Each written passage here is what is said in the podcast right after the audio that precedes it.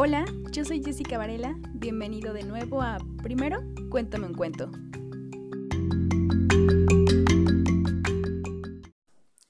Un nada para Año Nuevo.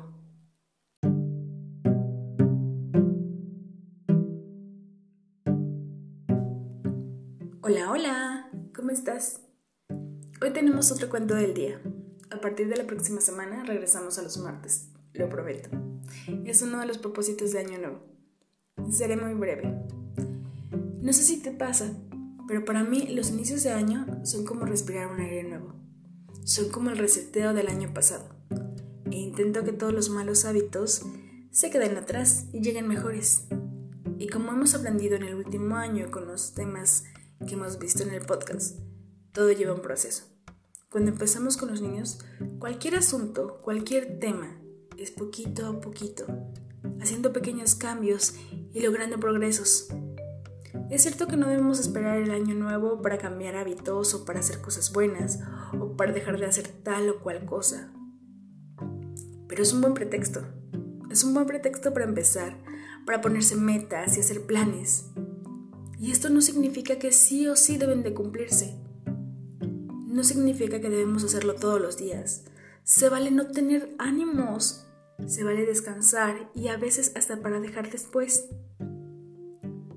Hay algunas otras cosas que no, como llamarle a los abuelos, demostrarle a nuestras personas que los amamos, para ser felices. El tiempo vuela y nos pasamos la vida dejando cosas por hacer, sin ayudar a los demás, sin ayudarnos a nosotros mismos. Todos los días debemos intentar ser mejores y enseñar esto a nuestros pequeños. El cuento de hoy me gusta mucho porque nos explica que la vida es un gran regalo. Nos explica grandes y pequeños el ser agradecidos con la vida, a crecer, a apoyarnos, a cuidarnos. Antes de empezar, solo quiero decirte que deseo que este 2022 esté lleno de mucho amor, mucha salud, muchas cosas bellas, que esté lleno de bendiciones, que podamos crecer te agradezco el acompañarnos cada semana y seguir escuchándonos. De verdad espero que te sirva y que llegue a tu corazón, que es el objetivo de este proyecto. Gracias y... Dos, tres. ¡Feliz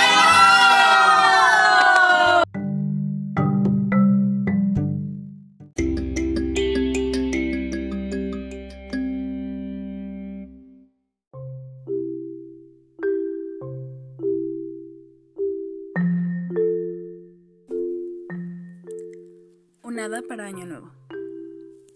Había una vez dos hermanitos que se llamaban Richie y Theo. Era la mañana de Año Nuevo y los dos estaban jugando en el jardín. De pronto apareció ante ellos una hada hermosísima que parecía hecha de estrellas. Soy el hada del Año Nuevo, se presentó ella con una sonrisa, y vine a traerles un obsequio muy especial. Los niños se entusiasmaron muchísimo al escucharla el hada sacó entonces un libro para cada uno, cuyas páginas se encontraban completamente en blanco. Esto a Richie no le gustó nada y muy enojado arrojó su libro al suelo.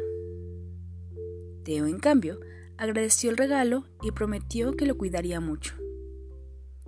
Cuando el hada se fue, Richie, su hermano, lo único que hizo con su libro fue colocarlo debajo de una de las patas del escritorio para balancearlo. Esto es para lo único que sirven los libros, en especial si están en blanco como esto, se burló Richie. Un año entero pasó y cuando menos se dieron cuenta, ya estaban celebrando de nuevo las fiestas decembrinas. Navidad se fue y una vez más llegó el año nuevo.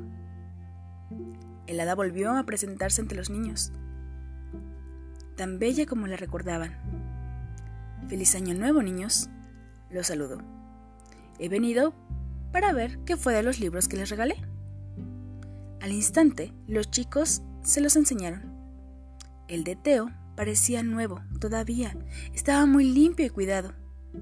Pero, oh sorpresa, cuando el hada los abrió, las páginas estaban llenas de letras de oro que parecían en medio de las frases con una hermosa caligrafía. El de Richie, en cambio, estaba medio roto y maltratado. Tenía las páginas sucias y estaban todas llenas de borrones y garabatos muy feos. No es justo, exclamó él, porque el libro de Teo se ha puesto más bonito que el mío. Es porque a lo largo del año él ha sabido ser un buen niño, contestó el hada. En cada una de estas frases de oro están escritas las buenas acciones que él hizo por los demás. Cuando él compartía sus juguetes, ayudaba a un amigo, obedecía a sus padres o ayudaba en casa. Su buen comportamiento queda escrito en el libro. Tú, Richie, por el contrario, no has sabido ser tan bueno.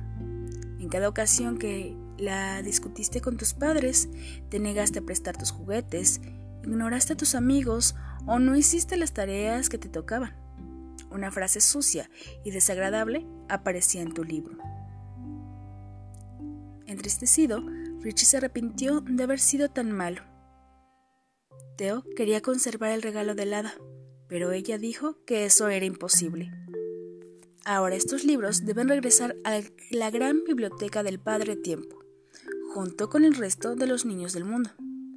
Pero no se preocupen, voy a dejarles unos libros nuevos. Y ahora que saben cómo funciona, procuren llenarlos solo de buenas acciones. Los hermanitos prometieron que así lo harían. Richie y Theo se propusieron ser mejores niños que el año pasado. Y entonces el hada, muy satisfecha, volvió a casa. Fin.